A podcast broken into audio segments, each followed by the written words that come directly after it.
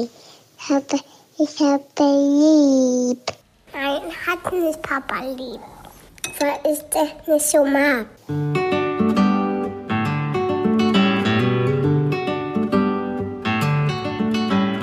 Das sind beste Vaterfreuden. Keine bösen Wörter.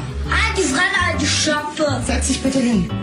Der langweilige Podcast übers Kinderkriegen mit Max und Jakob.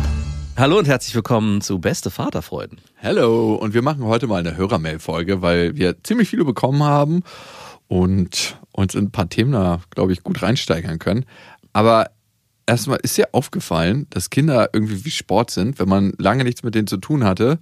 Da muss man erstmal so reinkommen, man hat anfänglich keinen Bock und man muss sich so eingrooven. Also bei mir ist es ja so, dass ich die längste Strecke in der Woche zweieinhalb Tage keinen Kontakt zu meiner Tochter habe. Ne?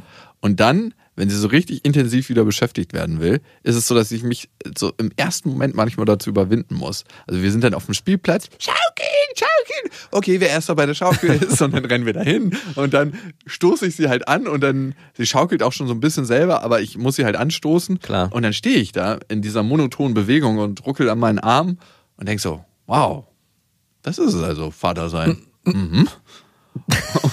Und ich merke dann nach so einem ganz langen Wochenende, wenn ich mit ihr über 48 Stunden Zeit verbracht habe, bin ich so ganz leger wieder in diesem Trott Ja. und dann fühlt sich's ganz normal an. Und das erinnert mich total an Sport machen, wenn man länger keinen Sport mehr gemacht hat, so einen Monat, anderthalb, zwei Monate. Und dann so knallhart ein Programm durchzieht und denkt sich so, oh fuck, ey, ekelhaft, mein ganzer Körper will eigentlich nicht. Es kann doch nicht gut sein, wenn mein Körper das nicht will. Ja. Und dann ziehst du das durch ein paar Wochen und merkst, ja, also, das fühlt sich richtig gut an.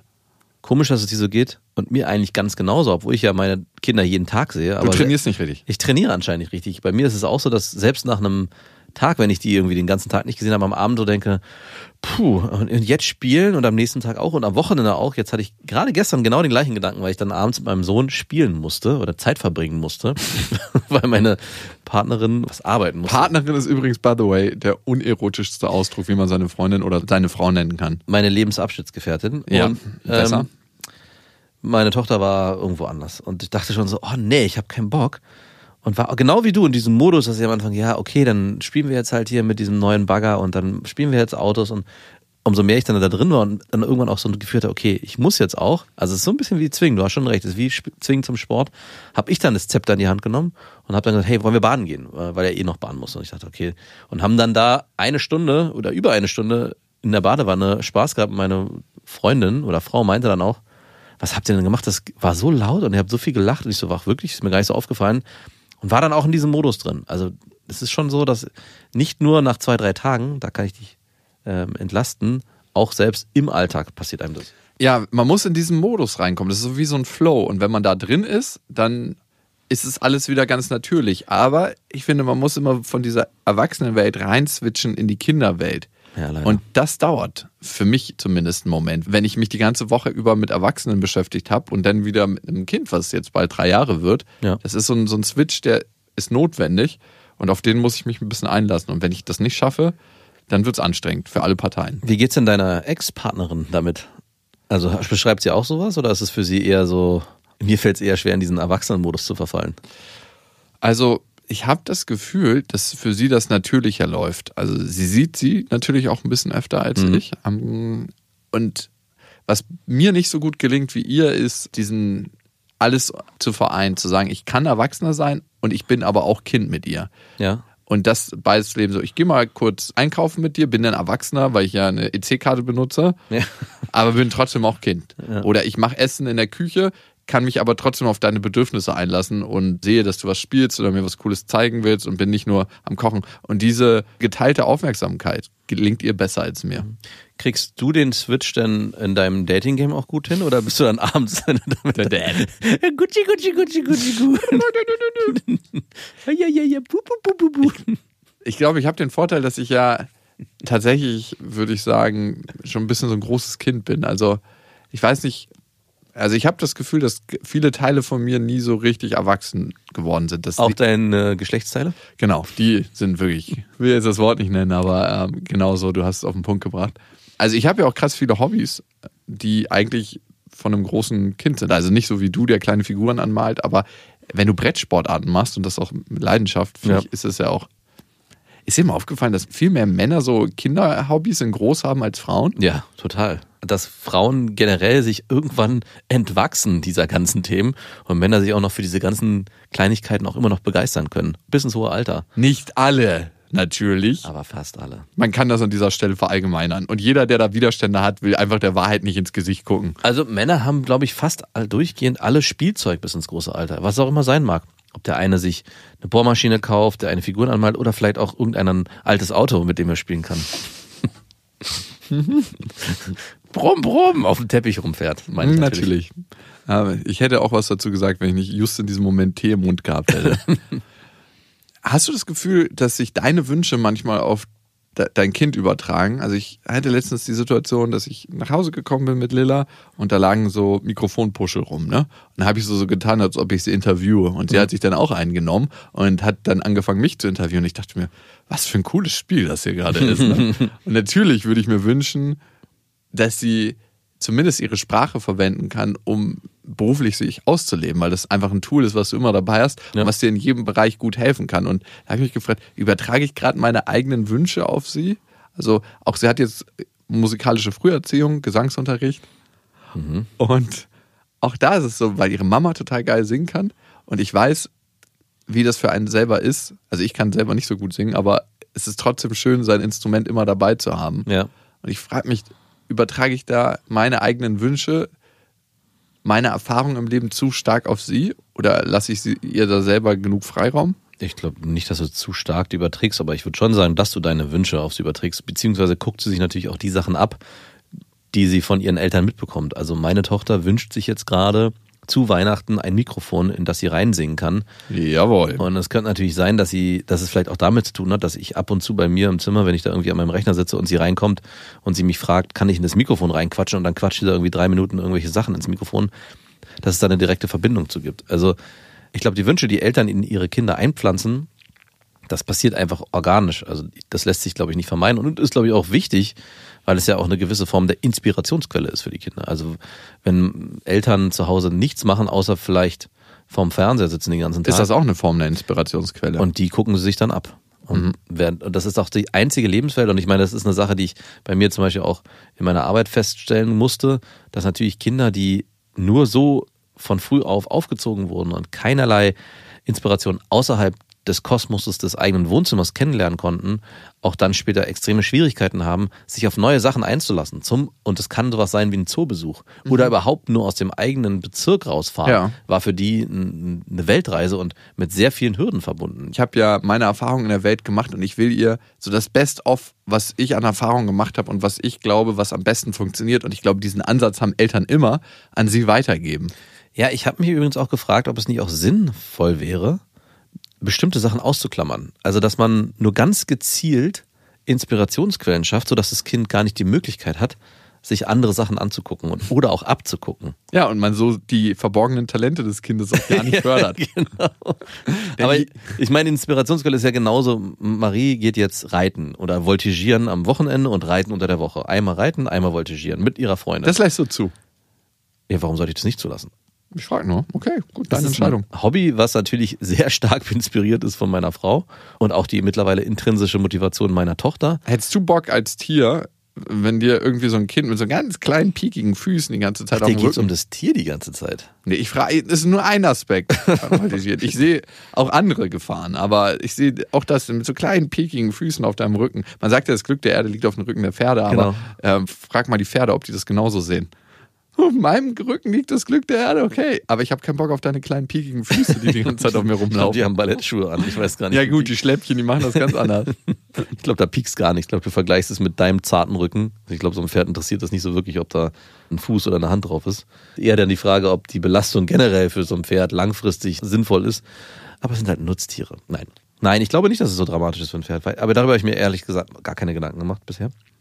Aber natürlich, worauf ich hinaus wollte, ist, dass das sehr stark eingefärbt ist, was meine Tochter als Hobby sich ausgesucht hat, weil meine Frau sie natürlich dahin geführt hat. Genauso ist auch irgendwann mein Ziel. Ich würde gern, dass meine Kinder mit Wassersport, Segeln zu tun haben, weil ich das selber lange gemacht habe.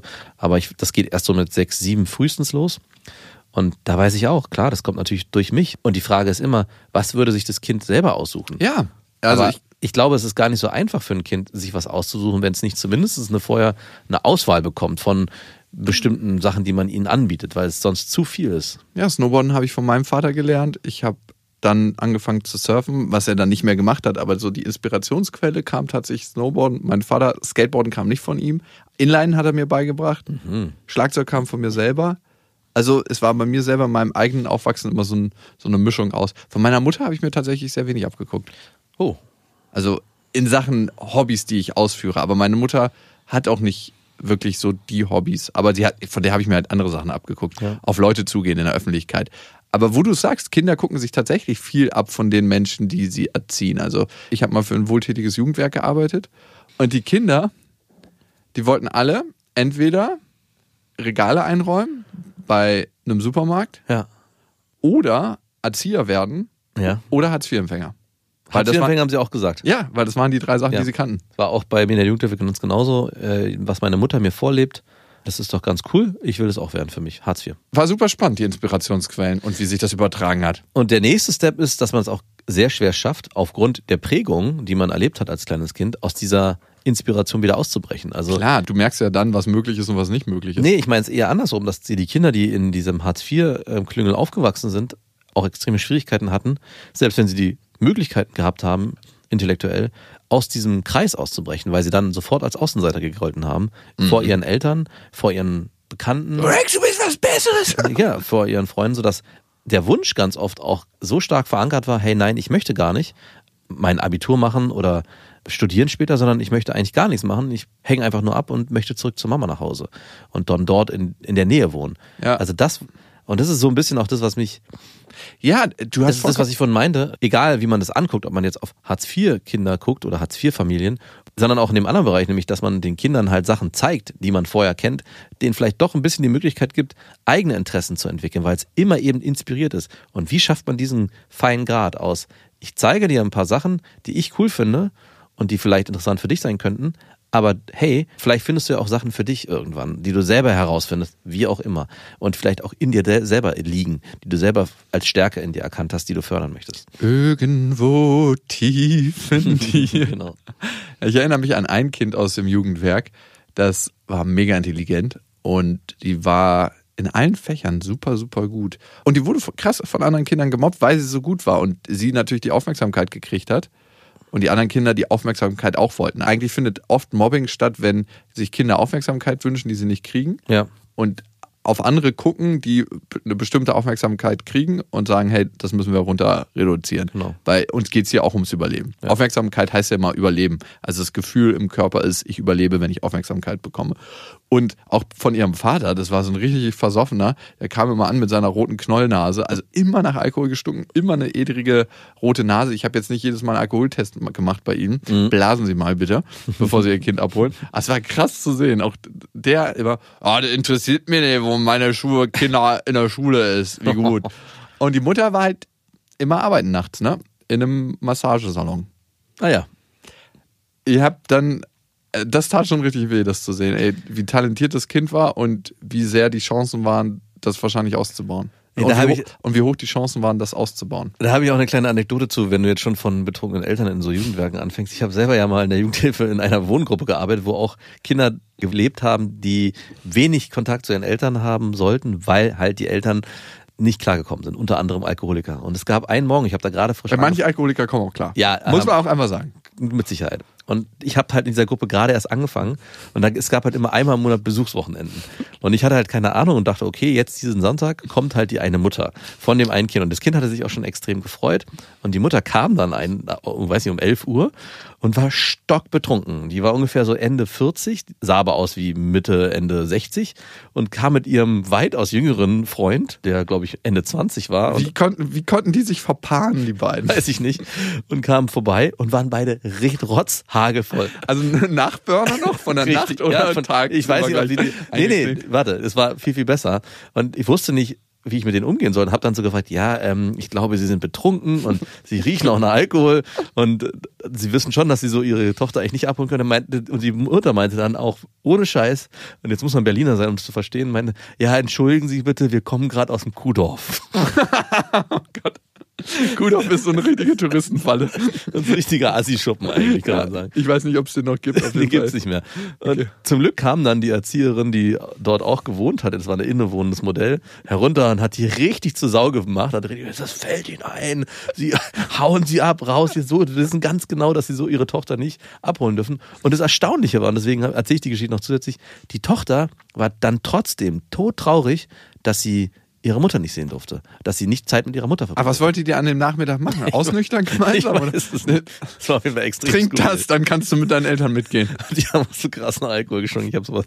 Ja, das war unglaublich. Und er auch. Und er meinte auch, er hat sich auch entschuldigt übrigens, der, der 29-Jährige dafür.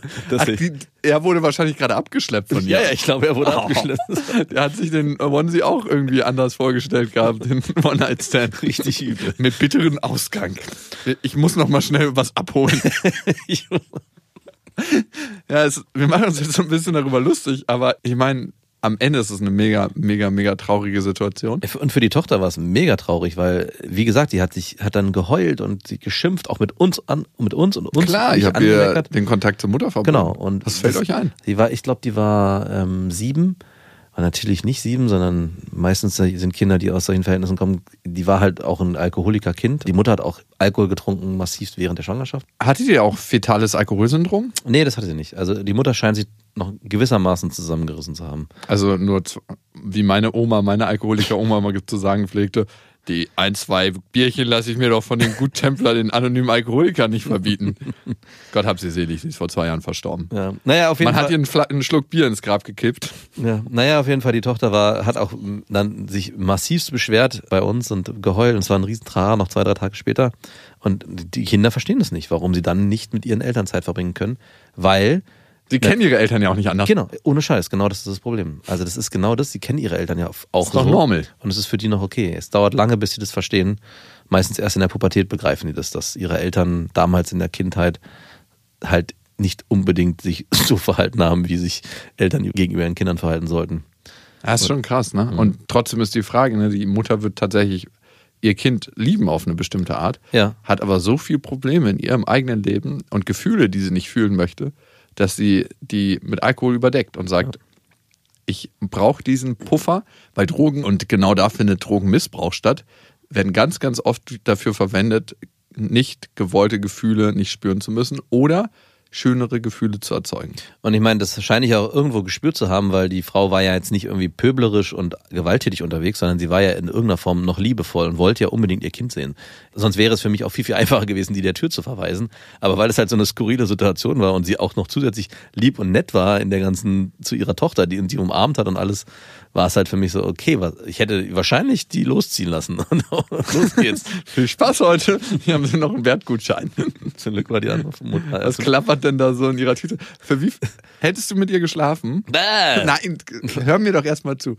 Wenn sie dafür von ihrem Alkoholismus losgekommen wäre und ein gutes Leben mit ihrer Tochter geführt hätte. Nein, Ab da. nein. Das wäre ein Ding für dich. Nein, gewesen. nein. Eine kleine Nacht. Äh, Nein. Hättet- nein, nein, aber nein. meine Bedingung wäre, ihr müsstet beide zur gleichen Zeit kommen. Ja, genau.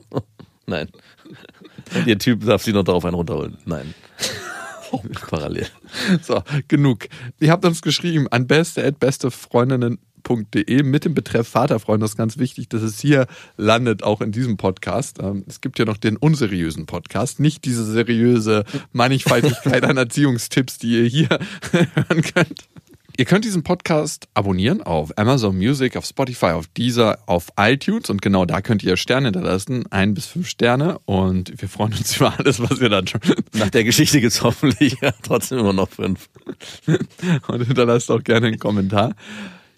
Es hat uns geschrieben, der Basil, ein Name, der klingt wie ein Fahrradkorb. Vor sechs Jahren hatte ich in der Bahn ein süßes Mädchen angesprochen. Wir kamen danach zusammen. Hui, fast forward.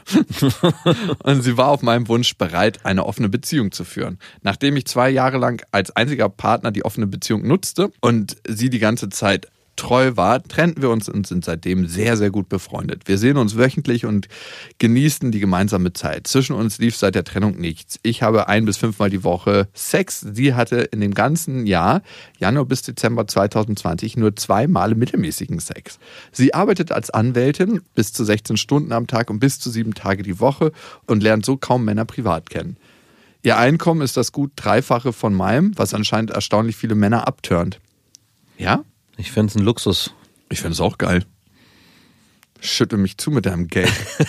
Ich würde mir auch so einen String anziehen direkt und dann kann die das da reinstecken. Wenn ich ich meine, ich würde den ganzen Tag im Fitnessstudio sein, meinen Arsch trainieren und dann immer, wenn sie nach Hause kommt, so, so einen Lapdance machen und dann so richtig droppen mit meinem richtig hart trainierten Arsch. Und das Geld, was sie dir in die Unterhose steckt, das was du diese Woche als Taschengeld zur Verfügung Als Kostgeld, um gesund für uns zu kochen. Ich mache ihr dann immer so kleine Portionchen, die sie mitnehmen kann. So Tupperschälchen. Ja, ja. Schatz. Vier, fünf Mahlzeiten und dann so einen kleinen Shake, den sie noch. Das musst du nur noch in der Mikrowelle warm. Und mit so einem kleinen Rezeptzettel, was, was man zu tun hat. Ne? Also bitte die eine Sache nur drei Minuten, das andere fünf Minuten und dann ein kleines Herz und ein Kussmund noch drauf. Und da würde es aber auch schon die erste Ohrfeige hageln, weil ich mich erdreist, ihr was zu geben für die Mikrowelle, weil das ja ungesund ist. ja, natürlich. Nun hat sie mich gefragt, ob ich ihr Plan B mit 35 bin. Das ist in acht Jahren und ihr dann ein Kind schenken würde.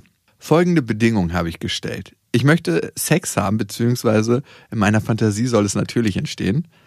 Falls es nicht beim ersten und einzigen Mal klappt, spende ich. Gerne unterstütze ich das Kind freiwillig finanziell, aber ich möchte nicht monatlich X zahlen müssen. Der Name soll mir auch gefallen. Das ist jetzt alles für Sie okay und ich habe nach langem Überlegen, trotz Unverständnis einiger Bekannter, zugesagt. Wie seht ihr die Sache? Soll ich es tun oder nicht? Mm, So eine Exit-Strategie hatte ich auch mal mit einer damaligen Affäre. Ah, der Nachteil war nur, dass sie schon ein Kind hatte. Deswegen war das lange nicht so attraktiv. Aber es war genauso ähnlich, so dass wir uns gesagt haben, hey, wenn wir bis, weiß ich nicht, Alter XY keinen Partner finden, dann kommen wir zusammen und alles. Und dann genau diese Bedingungstabelle schwebt ihm auch im Kopf rum. Aber ich war damals, glaube ich, schon so weise, dass ich wusste, wer weiß, ob ich das dann überhaupt noch möchte, weil es können ja auch Verpflichtungen entstehen dadurch, also die du jetzt gerade auch aufgestellt hast, die du vielleicht später gar nicht haben willst. Aber ansonsten spricht für mich auch nichts dagegen. Also, wenn du damit fein bist und sie auch, warum nicht? Ich glaube aber, dass solche komischen Versprechen in dem Moment zerplatzen, in dem man sie in Worte formuliert und sie dann nie eintreten werden. Also ich habe noch, noch von niemandem gehört, und ich habe schon von ein paar solcher Geschichten gehört, die dann auch später beide nicht in Beziehung waren, dass diese Konstellationen aufgegangen sind. Wenn ihr beide drauf Bock habt, dann warum nicht? Ne? Ja. Also unser ganzes Leben knüpft sich an Bedingungen. Wir gehen in eine Partnerschaft und die stille Bedingung ist meistens, wenn man nicht drüber redet, dass beide treu sind und man eine monogame Beziehung führt. Natürlich kann man dann sagen, Hä, haben wir nie drüber geredet. Stimmt eigentlich. Man kommt also einfach raus. genau. Aber ab, ab jetzt können wir gerne treu sein. Wenn das dein Wunsch ist, bisher wusste ich nicht, dass das für dich die Bedingung einer Beziehung ist. Also wir knüpfen an alle Sachen eigentlich, die wir in, mit anderen Menschen machen, Bedingungen. Wenn du mich zehnmal versetzen würdest, würde ich mich nicht mehr mit dir, mit dir treffen. Ja. Also wenn wir sagen, 13 Uhr ist die Bedingung, dass der andere auch 13 Uhr kommt. Ja. Oder 13.05 Uhr oder 12.55 Uhr. Oder überhaupt. Oder überhaupt. Also das finde ich gar nicht so schlecht.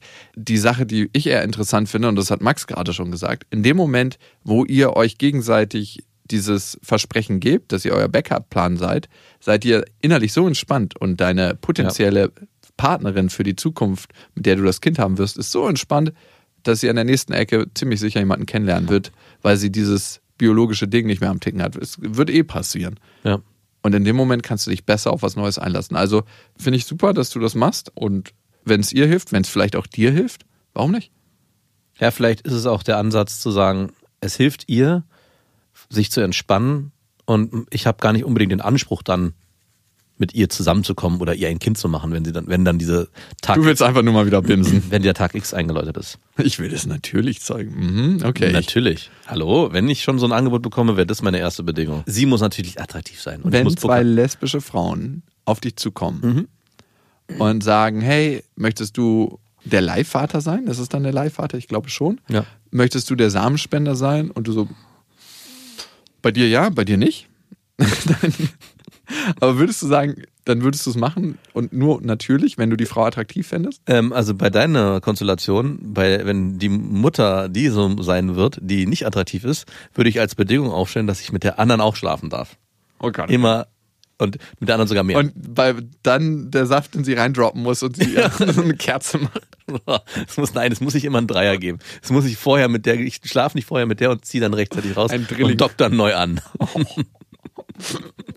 das ist eine Flugbetankung. Genug. Laura hat uns geschrieben an beste@bestefreundinnen.de. Genau das war's. Ne? Rausziehen, reinstecken. Hallo ihr zwei. Ich bin in einer Beziehung, in welcher mein Freund einen Sohn hat. Der Sohn ist sieben Jahre alt. Mein Freund lebt von der Mutter seines Sohnes getrennt. Well? Sherlock? Und sieht ihn alle zwei Wochen am Wochenende und manchmal zwischendurch. Ich lernte ihn nach ein paar Wochen Beziehung kennen und eigentlich ist auch alles super entspannt und wir kamen super zurecht. Was für mich aber ein recht großes Problem ist, sowohl mein Freund als auch der Sohn bestanden darauf, dass der Sohn immer bei uns im Bett schläft. Und das ist ein 1,40er Bett. Auch wenn er sein eigenes Zimmer hat. Man muss dazu sagen, dass mein Freund und ich nicht zusammen wohnen und wir uns auch häufig aufgrund der Entfernung nur am Wochenende länger sehen. Natürlich verstehe ich den Wunsch nach maximal viel Kontakt, wenn sich Vater und Sohn nur so selten sehen, aber trotzdem muss ich zugeben, dass mir das super unangenehm ist. Erstmal finde ich den Körperkontakt zu dem Sohn total seltsam und kann das in keinster Form genießen. Es fühlt sich einfach völlig unangemessen an. Hinzu kommt, dass es für den Sohn auch offensichtlich ein Problem ist, denn er benimmt sich in dieser Zeit total besitzergreifend und eifersüchtig in Bezug auf seinen Vater, was auch völlig verständlich ist. Auf einen Kompromiss, einen Tag im Bett, einen anderen Tag bei Papa, wollte sich der Vater nicht einlassen. Was soll ich tun? Und der Sohn lässt sich der darauf ein? Ich denke, der zieht durch, was der Vater sagt. Ja, aber das wäre so meine erste Frage. Also wenn der Vater das einfordert, obwohl ja echt das der Wunsch des Sohnes ist, verstehe ich gerade nicht so richtig, warum der Sohn nicht gefragt wird, was er will. Es kann ja sein, dass er auch sagt, hey, Papa, finde ich super die Idee, lass uns das getrennt machen. Ich will gar nicht jeden Abend bei dir im Bett schlafen. Also ich würde als erstes den Sohn mit ins Gespräch nehmen und vielleicht auch genau diese ganzen Sachen auch formulieren und sagen, hey, irgendwie fühlt sich das nicht so richtig an, weil ich ja auch nicht deine Mutter bin. Dementsprechend schwierig, ey. Aber ich muss auch sagen, nachdem ich die Geschichte gehört habe, bei mir schaudert es auch sofort, als ich mir diese Konstellation vorstellte, dass ein Die kleinen siebenjährigen Hände überall sind, meinst du? ja, wenn er so langsam auch vielleicht Interessen entwickelt an dem weiblichen Körper, hat er ja einen potenziellen fremden Körper, den er genau beobachten kann und vielleicht auch berühren kann. Also und wenn es nur unschuldige Berührungen sind, finden die ja trotzdem in irgendeiner Form statt. So im Halbschlaf. Und für mich wäre das so auch extrem unangenehm, wenn ich jetzt mir vorstelle, ich würde mich von meiner Frau trennen und Wie würde der mit Vater, einer, so der Sohn. und würde mit einer neuen Partnerin zusammenkommen. Die hat eine siebenjährige Tochter, die schläft immer im Bett. Würde ich, glaube ich, auch nicht wollen. Würde ich wahrscheinlich sogar als Bedingung setzen, dass Ein wenn ich, 1,40er Bett, ey. das Worüber sowieso, reden wir das, ach ja, stimmt, das ist ja auch noch so 1 fucking 40er. Das wäre mir generell zu klein, Ja, um mit genau. einer Frau da drin zu schlafen. Also kommt auch vor, aber da muss man sich schon gut verstehen. Was ich dann hasse, wie die Pest, sind so 1,40 mal 2 Meter Decken. Eine. Mhm. Wenn der eine so eine 1,35 ist, die ja dann immer mal 2 Meter Decke liegt Ja. und, und man dann so sagt, ja, ähm, schlaf gut. Mit dem Lappen, mit dem wir uns gerade beide zudecken, wie soll das stattfinden? ja, damit. So richtig Survival-Modus. Also ich würde es als Bedingung stellen, dass wenn er will, dass ich vorbeikomme, in deinem Fall, dass es da eine andere Regelung geben muss. Ansonsten kannst du unter den Bedingungen nicht mehr vorbeikommen und dann können wir gern anderweitig uns treffen, dass du mal zu mir kommst oder an den Wochenenden, wo dein Sohn halt nicht da ist. Ansonsten, wenn du da eh schon so ein also ich, es gibt ja nichts Schlimmeres, als wenn die Zeit, die man abends im Bett schlafen verbringt, keine angenehm ist, weil man irgendwie sich so ein angewidertes Gefühl hat. Und diesen Zustand würde ich so schnell wie möglich versuchen zu verändern und da auch sehr egoistisch denken. Ah, ich kann den kleinen Sohn auch verstehen. Ich meine, der ist so erzogen, der kennt nichts anderes und ich kann mir vorstellen, dass er es sehr gerne möchte und dass er da eifersüchtig wird, wenn dann eine neue Frau in Papas Leben kommt, kann ich Ja. auch verstehen. Ich also, bin voll bei dem so bei dem Sohn bin ich voll. Also das sowieso. Also der Sohn kann natürlich bestimmen, was hier passiert. also ich habe ja ab meinem 14. Lebensjahr bei meinem Vater gewohnt und als dann die neue Frau in unser Bett kam, das war Für deinen Vater schwierig. weißt du, sie dann neben ihm. Aber gut, er war taub. Aber als du sie dann durchgeknattert hast. Oh, ich leg mir mal auf mein hörendes Ohr. mein Vater ist auf einem Ohr taub. Das heißt, immer wenn er in Ruhe schlafen will, legt er sich einfach auf sein hörendes Ohr.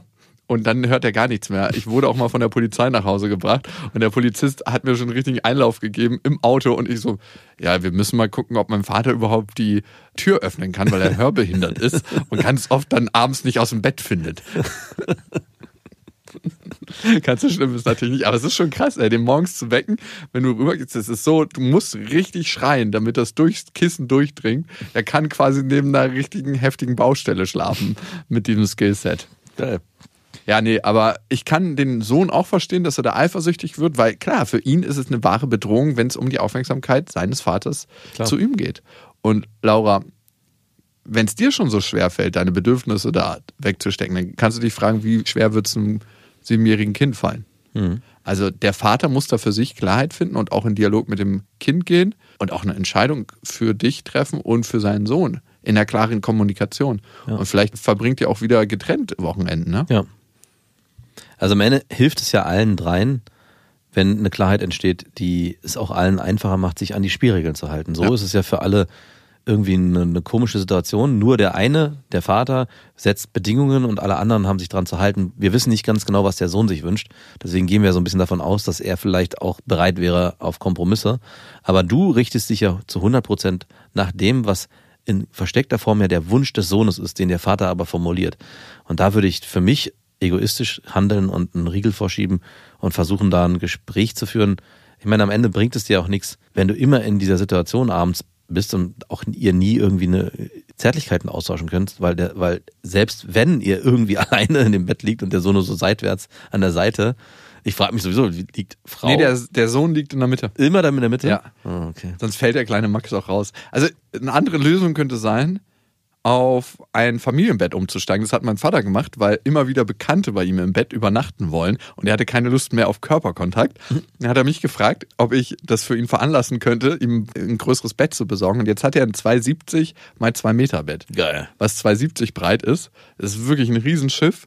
Und da schlafen jetzt immer irgendwelche Leute, auf die er eigentlich keinen Bock hat. Aber er muss mit denen jetzt nicht mehr auf Tuchfühlung Was schlafen denn da für Leute? irgendwelche Spiris. Also Nein. wirklich, also da kommt teilweise aus dem Schlafzimmer, das kannst du dir nicht vorstellen. Muss das denn sein? Natürlich muss das sein, weil er sich nicht da abgrenzen kann. Also da haben schon Leute im Bett geschlafen, wo ich sage, die würde ich noch nicht mal mit der Kneifzange anfassen. Nein, Quatsch.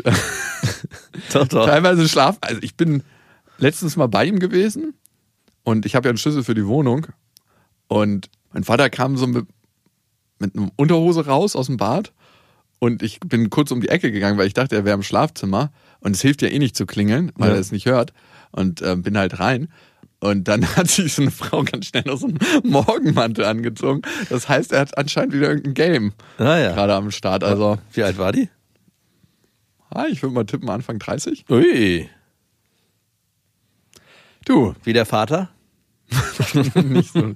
Dann wären auf jeden Fall, das wäre illegal, wenn ich den gleichen Altersabstand hätte. Ja, naja, gut, das ist ja klar. Aber ich wollte eine Aussage in die Zukunft treffen. Mhm, genau. Du alter Pervert. So, reicht, wenn das mein Papa macht. Also, ey, wenn er Spaß dran hat und wenn die Frau dran Spaß hat. Auf alten Schiffen lernt man segeln, heißt es doch. Solange der Mast noch steht, kann das Segel gespannt werden. Wir haben Vorwind. Nein, ähm, ich glaube, die fühlen sich wohl bei ihm und er macht das gut. Also, warum nicht? Ja, Bei deinem Vater würden die sich bestimmt auch wohlfühlen. weiß ich nicht. wenn er die mit seinem mit diesem grünen hässlichen Auto vom, vom Bahnhof abholt und Wir haben dann, sich ein neues gekauft übrigens. ja, Das alte hässliche Auto ist weg. schade. Das habe ich ja geliebt. Ja. Okay, genug von Autos. Laura, wir hoffen auf jeden Fall, dass du da eine gute Lösung für dich findest. Und ja, ich glaube, du kannst da nur konsequent für deine Bedürfnisse einstehen und das kommunizieren und damit auch ganz klar für dich Position beziehen und dann wird es für alle Beteiligten auch besser. Und versuch vielleicht, ich glaube, das hatte ich immer ein bisschen mit den Ex-Freundinnen von meinem Vater, nicht in Konkurrenz zu gehen mit dem kleinen Mann, sondern mit ihm auf Augenhöhe das versuchen auszuklabüstern. Weil wenn du nur über den Vater gehst, fühlt sich der Sohn exkludiert. Ja. Und ihr wisst ja, es gibt kein richtig oder falsch. Gibt nur den Platz in der Mitte. Macht's gut. Das waren Beste Vaterfreuden mit Max und Jakob. Jetzt auf iTunes, Spotify, Deezer und YouTube.